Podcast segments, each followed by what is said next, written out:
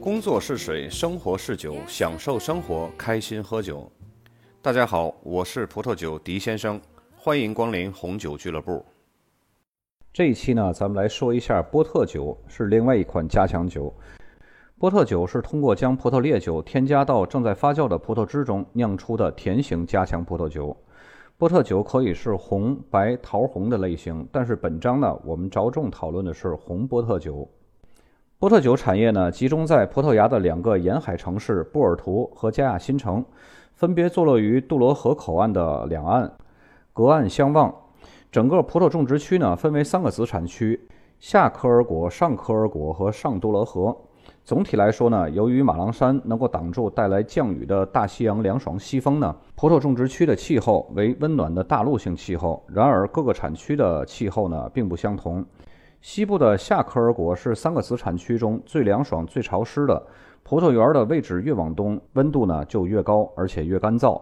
绝大多数的红波特酒呢，都是用多个葡萄品种经过复杂的混合而酿成的。有五个主要用于酿造优质波特酒的葡萄品种：多瑞加、弗兰卡、红罗列兹、红巴罗卡、国家图瑞加、红卡奥这五种。在发酵过程中呢，酒精度达到五到九度呢，就要通过加强的方式呢来中断发酵，从而酿出甜型波特酒。这就意味着发酵呢通常只持续二十四到三十六个小时。由于发酵时间的限制呢，用于酿造红葡萄酒的普通提取方法，对需要酿出颜色深、单宁高的葡萄酒来说呢，力度明显是不够的。因此呢，需要采用其他的方法。首先一种方法就是人工踏皮。这是酿造波特酒的传统提取方法，也是评判其他方法的标杆。它是由多名工人在较浅的花岗岩石槽用脚踩葡萄三到四个小时，发酵开始之后呢，就可以停止踏皮了。之后呢，是定时按压酒帽，以提取更多的颜色和单宁。这种方法人力消耗过大，如今呢已不被广泛采用了。但是有一些顶尖的优质波特酒呢，仍然采取这种方法。第二种方法是自动泵送机，将经过破碎的葡萄加入密封罐，发酵产生二氧化碳，使气压逐渐增大，迫使葡萄醪通过管道上升进入顶部容器。当气压达到一定程度的时候呢，阀门就会自动打开，顶部的容器中的葡萄醪呢就不再受气压的支持，便会迅速下降，淋在酒帽上。阀门呢会自动复位，整个过程呢就会循环的重新开始。活塞踏皮机和机械槽呢？这些装置的设计呢，主要还是模仿人工的踏皮方式。在发酵之后呢，就需要强化了。强化可以杀死酵母，从而呢酿出稳定的甜型波特酒。酒精度数在十九到二十二度。虽然所有的波特酒都是甜的，但是甜度呢各不相同。加强所使用的葡萄烈酒呢，酒精度数不能超过七十七度，再加上加强之前的酒精度数很低，这就意味着必须使用大量的烈酒。一瓶波特酒的总体积中的平均百分之二十都是烈酒，相比之下呢，一瓶菲诺雪莉酒的烈酒含量呢，仅占总体积的百分之三点五。通常波特酒会运输到杜罗河下游的加亚新城进行陈年。更为凉爽的沿海气候呢，非常适合波特酒的缓慢陈年。某些波特酒呢，尤其是茶色波特酒，它的新酒就需要在杜罗河地区陈年，因为较高的气温能够加速陈年和褪色。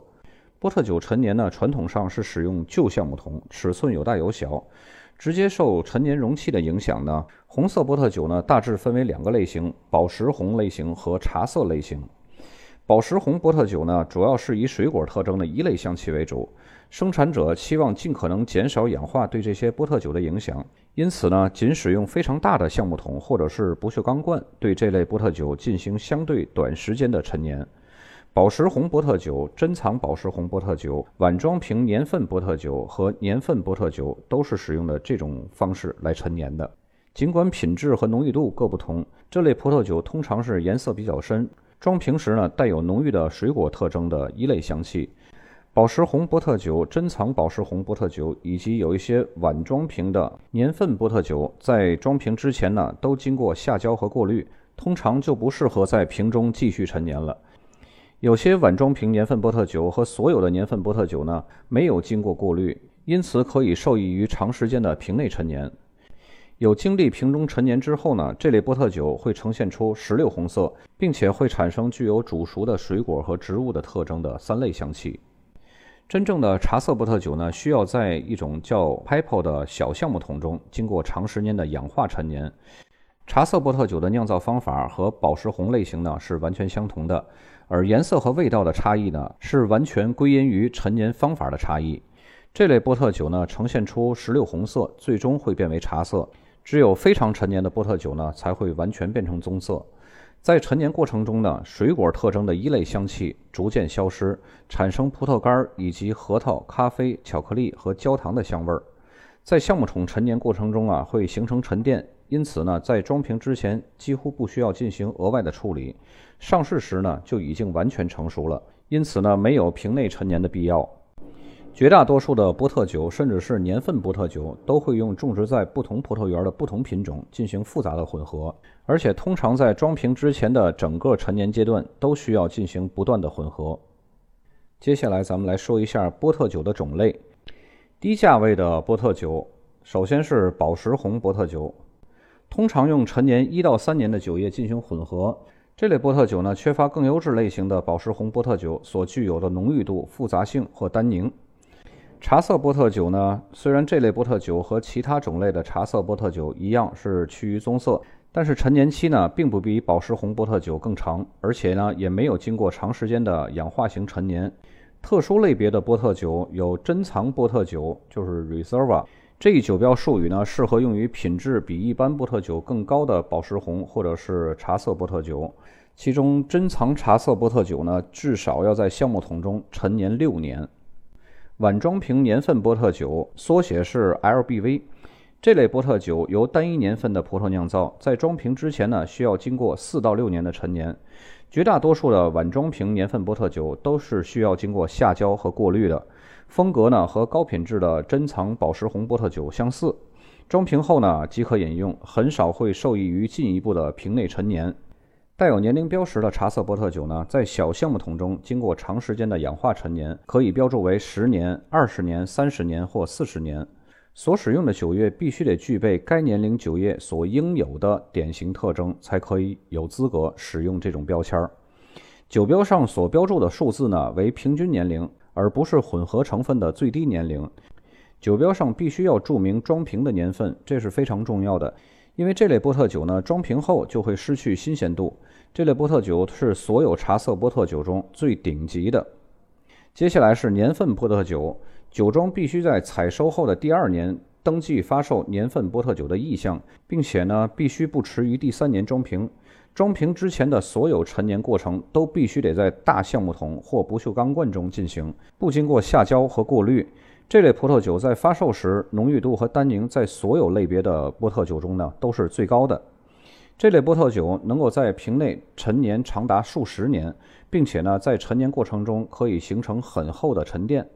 对于大多数生产者来说，年份波特酒会被视作旗舰产品，平均呢每十年仅酿造三次，通常呢是生产者最佳葡萄园的最佳酒液混合而成。至于是否发售一款特殊年份的波特酒呢？由生产者自己来决定。单一葡萄园的年份波特酒呢，是出自单一葡萄园，葡萄园的名称呢也会出现在酒标上。有些仅拥有一座葡萄园的小生产者呢，仅在最佳的年份才发布这类的波特酒。至于拥有很多座葡萄园的大型生产商，肯定是不会采用这种方式的。他们会在最好的年份，在所有的葡萄园中挑选最佳酒款来酿造年份波特酒。在无法发布年份波特酒的普通年份呢，则会将当年的最佳酒款作为单一葡萄园年份波特酒来发售。这类波特酒的名望不及年份波特酒，但是同样的品质也是很高的。这类波特酒在装瓶之后啊，通常是在酒窖中进行陈年，直到达到试验期才会发售。波特酒这一章呢，就是这么多。大家最主要要理清波特酒的种类，因为波特酒的种类是非常容易混淆的。